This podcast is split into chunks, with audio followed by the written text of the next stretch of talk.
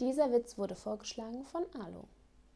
Eine Blondine wird von einem Polizisten aufgehalten. Der Polizist bittet sie um ihren Führerschein. Die Blondine, was ist das? Na, Sie wissen schon, das, wo ihr Bild drauf ist. Die Blondine sucht in ihrer Tasche und findet einen kleinen Spiegel. Sie nimmt ihn heraus und schaut hinein. Hier ist mein Bild drauf. Der Polizist nimmt ihn, schaut auch drauf und sagt, oh, Entschuldigung, wenn ich gewusst hätte, dass Sie auch von der Polizei sind, hätte ich Sie natürlich nicht aufgehalten.